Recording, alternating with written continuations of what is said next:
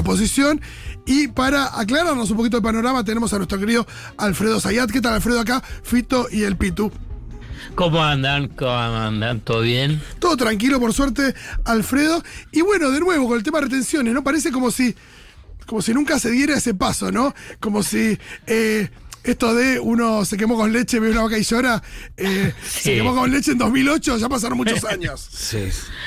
Así es. Y lo que pasa es que ahora la, la discusión es muchísimo más eh, urgente por la suba de los precios internacionales de las materias primas que Argentina exporta. Claro. y que eh, la particularidad o el problema que tiene para Argentina es que Argentina exporta eh, lo que consume. Claro. Entonces ahí es donde se genera eh, una tensión fuerte. Sí, que A ver, si- básicamente el exportador pretende vender en el mercado interno a precio, este- a, a precio internacional. Claro, pero para poner el ejemplo, si Argentina fuese, hago, es un supuesto, el principal exportador de litio en el mundo y a la vez eh, la exportación de litio, los dólares de litio son los ingresos principales de dólares para la Argentina Bueno, que vía el litio sea caro para los argentinos no sería tan grave. Claro, no te afecta la- el, el- el tema de, día a día de los gente. alimentos. Total. Claro, el tema de los alimentos. Entonces, como bien decía Ipitu, digamos, el- cuando te sube el precio internacional, los exportadores y por consiguiente toda la cadena, ¿no? Desde el productor, la cadena de comercialización y el exportador quiere recibir el precio pleno a nivel de lo que es el precio internacional. Entonces, ¿cuál es la, la decisión de política económica? Es lo que se llama desacoplar los precios internacionales de los precios locales, o sea, separarlos, que no sean iguales. Entonces, ¿cómo los podés eh, separar? Bueno, son con los llamados derechos de exportación, conocidos como retenciones. A ver, vamos a poner un ejemplo. Si algo vale 100 a nivel internacional y el exportador que vende ese producto vale 100, quiere 100 dólares por ese producto. Sí. Y en el mercado interno, ¿por qué lo va a vender a un precio más bajo? Si afuera lo puede vender a 100, acá lo vende a 100. La lógica capitalista, hay que entenderla. Bueno, pero entonces, pero el Estado puede intervenir. Y interviene, digamos, pone un derecho de exportación, digamos que sea el 20%. Entonces ya el exportador y toda la cadena no recibe 100, recibe 80. Entonces en el mercado local va a venderlo a 80. Por eso los derechos de exportación, pese a que en general, digamos, primero son demonizadas. Y segundo es que se menciona y bueno, es para que recaude más, es para recaudar más. Ya en el 2008, cuando era ese debate, los derechos de exportación es una herramienta importante antiinflacionaria cuando tenés suba de los precios internacionales. Entonces, eh, y queda clarísimo, ¿no? Por ejemplo, con el trigo, con- porque tiene todo el encadenamiento en la cadena de harina y panificados, y así también con el maíz, cuando vos agarrás y eh, la, producción ganadera, porcina y por consiguiente también el lácteo, digamos, tiene un componente entre un 25 a un 30% de la alimentación de los animales con maíz por el, por el alimento balanceado. Bueno, lo que hace es que tengas una intervención sobre los precios. Claro. Y, y más aún ahora, cuando los precios internacionales eh, se dispararon a niveles totalmente estratosféricos, a partir de un evento extraordinario que es una guerra. Y no solamente la guerra, es la guerra más las sanciones a Rusia. Pues no solamente es la guerra, es la guerra más las sanciones. ¿De cuántos productos Y- estamos hablando, Alfredo? Eh, porque digo, no se no se, digo, entiendo que no se contemplan retenciones a, a todo lo que se exporta, sino a justamente los productos que se están viendo afectados y que eh, afectan a la mesa de los argentinos. Y es eh, trigo, maíz, girasol son los más importantes. ¿Y- y ahí cuántos- girasol tenés aceite, tenés también, bueno, maíz, lo que te expliqué antes, vinculado con eh, las carnes. ¿Y hay cuántos Sí. actores tenés del otro lado? Porque a veces uno nunca sabe con, digo, ¿qué- ¿qué, qué hay del otro lado? Digo, eh, son eh, eh, productores de, de todo tamaño, hay unos pocos productores que concentran una gran cantidad de las exportaciones, eh, por- porque a veces uno no, no termina de entender, bueno, eh, ¿contra qué se lidia? Digo, que, ¿cuál es el, el poder que hay del otro lado? Digo, de ¿cuánta gente lo tiene? Es fenomenal ese poder, es el gran poder en Argentina, uno de los grandes poderes en Argentina. Eh, por eso pudieron voltear Vicentín cuando era la cuando vos si hubieses tenido Vicentín, imagínate hoy Vicentín en este en esta situación, actuando como empresa testigo, bajando los precios. No, no, por, por eso te lo volteaban, porque el complejo agroexportador, que vos tenés muy pocas exportadoras, a la vez tenés también muy pocas que están dentro de lo que sería en el medio de lo que sería agroindustrial, si es molinos, es cuestiones de molinos harineros o eh, de aceite y después con el tema de los productores. Sí, sí, está muy concentrado. Está muy concentrado. Por eso, para entender si es que hay un sistema que ya es como imposible de desarmar o realmente hay que hablar con 10 tipos. Digo, eso es como. Es, tomando medidas. Eso es lo que pasa. Sí, eso. no, pero lo que pasa es que tenés un... Eh, no debería ser tan tanto problema fijar retenciones para un gobierno. Me parece que lo que pasa es que arrastra tantos problemas internos, tantos problemas políticos, que no lo deja atender un, gobierno fuerte, que no, no puede. Me, parece que es imposible pensar subir retenciones con el mecanismo que vos necesitas para subir retenciones y con el grado de interna que vos venías arrastrando. Eh, no, no, no, no, no, no, coincide. Pero, pero vos sabés que hay una parte que, digamos, al menos como acción, es que tiene margen para subirla sin necesidad de eh, mandar un nuevo proyecto al Congreso. Está bien, no es mucho, pero por ejemplo, Girasol podría subirla del 7 al 15.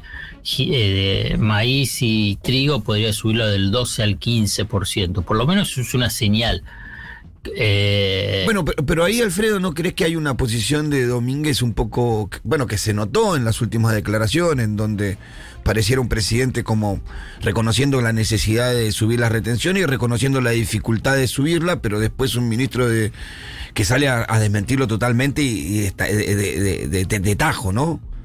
Claro, porque ahí, ahí incorporás el factor político, que es lo que fue esa derrota política, económica, cultural, social, mediática, que fue la del 2008, ¿no? Y de sentido, ¿no? Sí, yo, yo tengo eh. una lectura que esa disputa, más allá de haberla perdido, te dejó un capital, le dejó un capital político. Bueno, nació, el kirchnerismo. Claro, un, capital, eh, a veces yo no estoy tan de acuerdo con las declaraciones de Cerruti que no se dan peleas que están perdidas, porque muchas peleas arrancaron perdidas y que se dieron y que muchas se perdieron y dejaron capital y muchas se pudieron dar vuelta. O sea, uno tiene que dejarle un, poquito de espacio a la épica, más en estos momentos.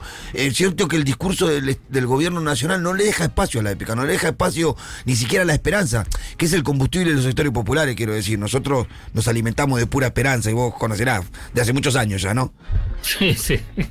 Eh, pero no, no, y coincido. Por, por eso cuando te decía lo del 2008, que, digamos, se puede poner como un hito que ahí nace el kirchnerismo, lo que fue a nivel de identificación, de movilización, de disputa de sentido, y a partir de ahí la sucesión de medidas que, se, que tomó el gobierno de Cristina Fernández de Kirchner, ¿no? Eh, y obviamente con Néstor, pero también tiene su impacto político. Eh, que también hay que incorporarlo, que, y que bueno, primero Alberto no es Cristina, y quedó ya claro, ¿no? A lo largo de todo este tiempo. Y que después tenés que ese 2008 hizo que sectores conservadores peronistas que son gobernadores se, hayan hecho aún más conservadores y se ha hecho muchísimo más difícil porque eh, si vos agarrás y pensás, bueno, provincias como Santa Fe, Entre Ríos, bueno, Córdoba, ya es conocido, digamos, el, el, el, el anti-kirchnerismo, pero, digamos, todo, toda esa franja, La Pampa, La Pampa, incluso sectores de Mendoza, eh, bueno, se hicieron más conservadores a partir de eso. Eh, digamos, es simplemente una descripción. Eh, y fundamentalmente entonces entonces empieza a decir bueno allá dónde están los votos y bueno no hay que no hay que enemistarse. Un poco es la, línea de Julián Domínguez es decir bueno no tenemos que enemistarnos con el campo tenemos que tratar de reconquistarlo. Bueno son desafíos yo qué sé. Ah, lo que pasa es que en, el mientras tanto hay una urgencia. Claro No, es que tampoco, tampoco la estrategia te viene dando muchos resultados, porque la verdad que la mesa por la pobreza, ya hubo fácil cuatro o cinco experiencias de mesa de diálogo donde se sentaron a empresarios, que pareciera ser la línea también de Domínguez, ¿no? Del diálogo, de convencerlo, de seducirlo, no estaría saliendo. Se levantan esas reuniones y te suben los precios como si nada, como si esa reunión no hubiera existido encima.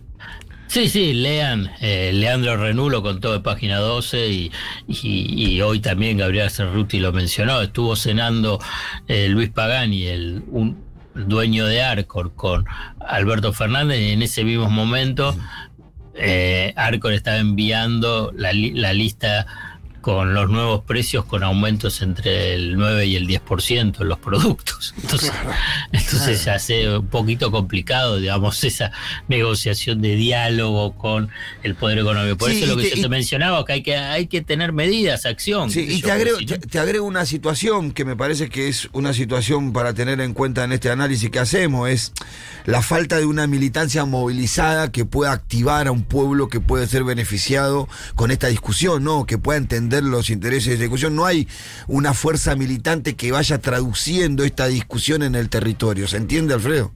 No, total. Digamos, no sé, no quiero hacer una un recorrido tan largo porque puedo, puedo llegar a equivocarme, pero me parece que es uno de los periodos de mayor desmovilización de los sectores populares teniendo un gobierno peronista en el eh, siendo habiendo un gobierno peronista. ¿A, qué me refiero yo a la lógica Néstor Kirchner por ejemplo, cuando enterramos el ALCA, que se juntó un, mes antes con las organizaciones sociales y dijo, yo necesito el pueblo en la calle para generar presión y para que yo me apalanque sobre ese pueblo y echarlo a esto.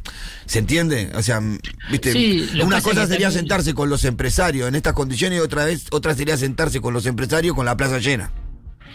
Sí, coincide. Lo que sucede es que después están las personas y, y la verdad que Alberto Fernández no es eso. Claro, bueno, sí, también. Y hay una cuestión que, como e, el mundo se dio vuelta a partir del el 20, 18, 19, 20 de marzo del 2020, eh, la estrategia y la táctica que tenía el kirchnerismo, que tenía Cristina, y todo se dio vuelta.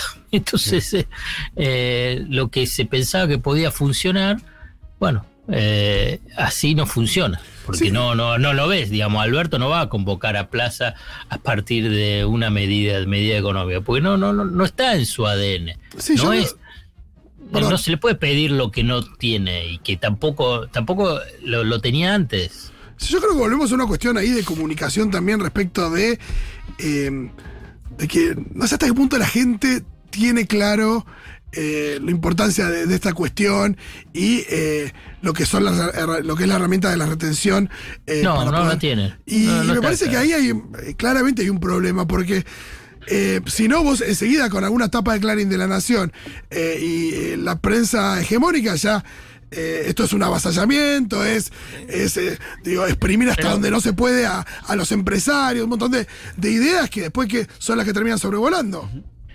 Eh, ahí tengo una mirada un poco escéptica, porque yo digo, eh, la gente no lo entiende o no quiere o no le interesa, porque la verdad, si esto es un debate que está desde el 2008, desde el 2008, cómo se debatió esto fue muy, muy intenso. Eh, Pero, por ejemplo, vos empezaste mencionando que había una diferencia, que acá tiene que ver con con, una situación de, que, afecta directamente a la mesa de los argentinos en, un momento de mucha más urgencia. Pero en el 2008 también, eh, Fito, lo que pasa que eh, era... Eh, lo que pasa es que del otro lado tenés una maquinaria de confusión deliberada que es recontra efectiva, digamos, también lo quiero decir. Pero Después yo a veces cuando hablo digo, bueno, es porque no querés entender o no querés, qué sé yo, no sé, porque... Eh, sí, también hay, hay un... Eh, pero, pero es una mirada muy escéptica, hoy me agarraste mal con eso. No, también no, pero... Estoy volviendo, estoy volviendo con el tema de retención y derecho a exportación y digo, pero ¿cuántas veces lo tengo que explicar? Pero yo creo que Alfredo quedó un mensaje, cuando se dio la discusión en el 2008 sobre las retenciones, arranca una discusión como debido a muerte sin retenciones, el gobierno se cae y un montón de cuestiones. Después la ley no salió, se cayó y se encontró otra alternativa. Yo creo que ahí inclusive hasta en la militancia que un poco, che, al final la retención era importante, no era importante, encontramos otra salida. No sé si quedó tan claro en función del debate del 2008 la importancia de las retenciones. Claro, lo que pasa es que el impacto sobre los precios en ese momento no, no era tan brutal como ahora y la inercia inflacionaria estaba a la mitad. Digamos, estabas navegando una inflación, estamos en el 2008, 2007, claro, claro, pero recién estaba, en el 2007 empezó a estar en dos dígitos, digamos, el 12, 15%, en el 2008 se empezaba a acelerar un poco, lo pasa que en el 2009 bajó porque ahí tuviste la crisis internacional. Después una devaluación. Claro, no, eso en el 2014 la devaluación, pero en el 2009, en el 2009 lo que tuviste también es que ahí bajan los precios rápido de las materias primas. Y acá la verdad es que con la pandemia y ahora con la guerra tenés un periodo muy prolongado de precios elevados de las materias primas. Por eso cuando agarrás y decís, ¿quiénes fueron los ganadores 2020, 2021 y en lo que va de 2022? Está todo vinculado con el sector eh, agropecuario y todo lo que está vinculado con el tema de alimentos, además de las tecnológicas, ¿no? Eh, y entonces eso es, un periodo muchísimo más prolongado con unas con unos derechos de exportación que son más bajos que los que había en el 2008. Claro, eso te iba a decir. Los, eh, los derechos de importación que había en el tiempo de, Néstor Kirchner. Eh, que eran como siete puntos más arriba de lo que están ahora. No, mucho más. mucho sí, porque estaba en 20 y pico, ¿no? Sí, estaba en 25%. 25. Trigo, Oye, ¿cuánto está? 13. Hoy, está en 12 y puede estar en 15. y esos pequeños ajustes se van a hacer. la, ganancia, la ganancia, digamos, de todo, digamos, toda la cadena, vamos a llamarla toda la cadena vinculada con el negocio agropecuario, porque a veces hablamos del complejo agroexportador y hablamos de los productores, pero después tenés cadena de comercialización, todo lo que es semilla, fertilizantes, eh, acopio, digamos, eh, es muy importante eh, la red, digamos, de la actividad agropecuaria.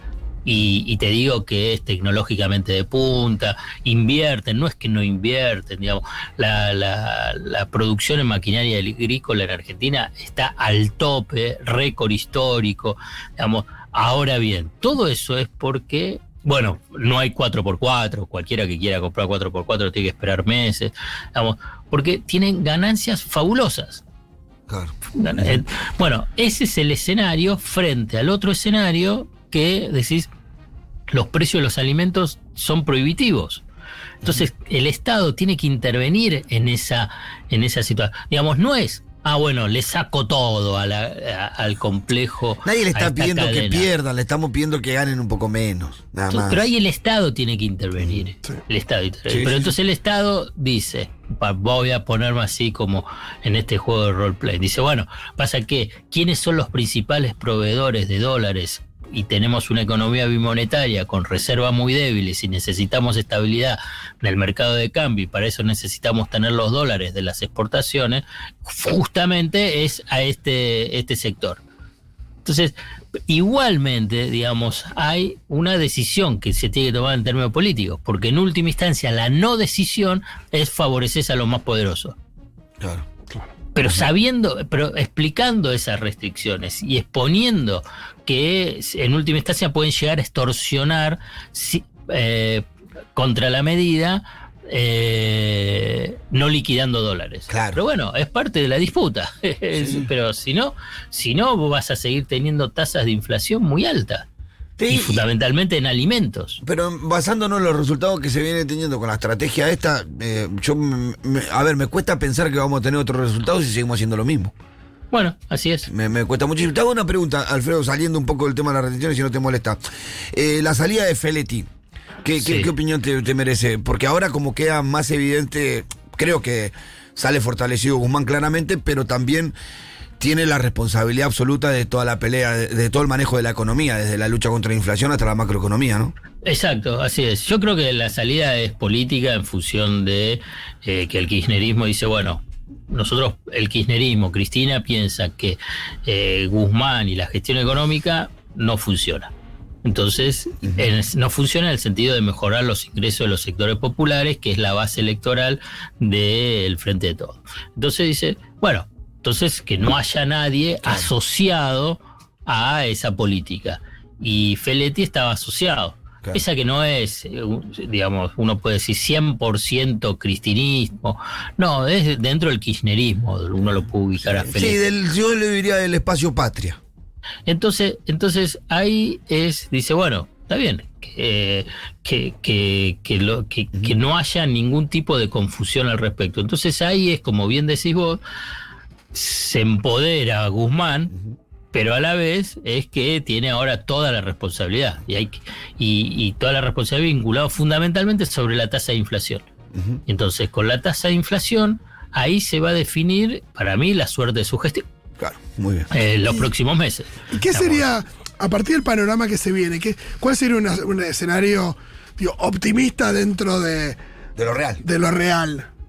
El optimismo que plantea, si querés, el, equipo económico de Guzmán es que a partir de septiembre la tasa de inflación esté en el 2, 2,5, 2,5%. Claro, ya volverá a, parámetros normales para lo que fueron los últimos años. Bueno, pero bueno, hay que ver, digamos. Me parece que igual es un periodo bastante. Eh, hasta esperar hasta septiembre, hay que ver qué es lo que pasa. Falta el índice, te, falta, mira, el índice de mayo, junio, julio, agosto, si, tiene que estar bajando porque eh, políticamente no se soporta una tasa de inflación que esté el 5%. Claro. Que por lo menos esto es lo que se perfila para mayo. Muchísimas gracias, Alfredo. Nos vemos la semana que viene, ya con Julita de vuelta. Dale, Baro, un abrazo.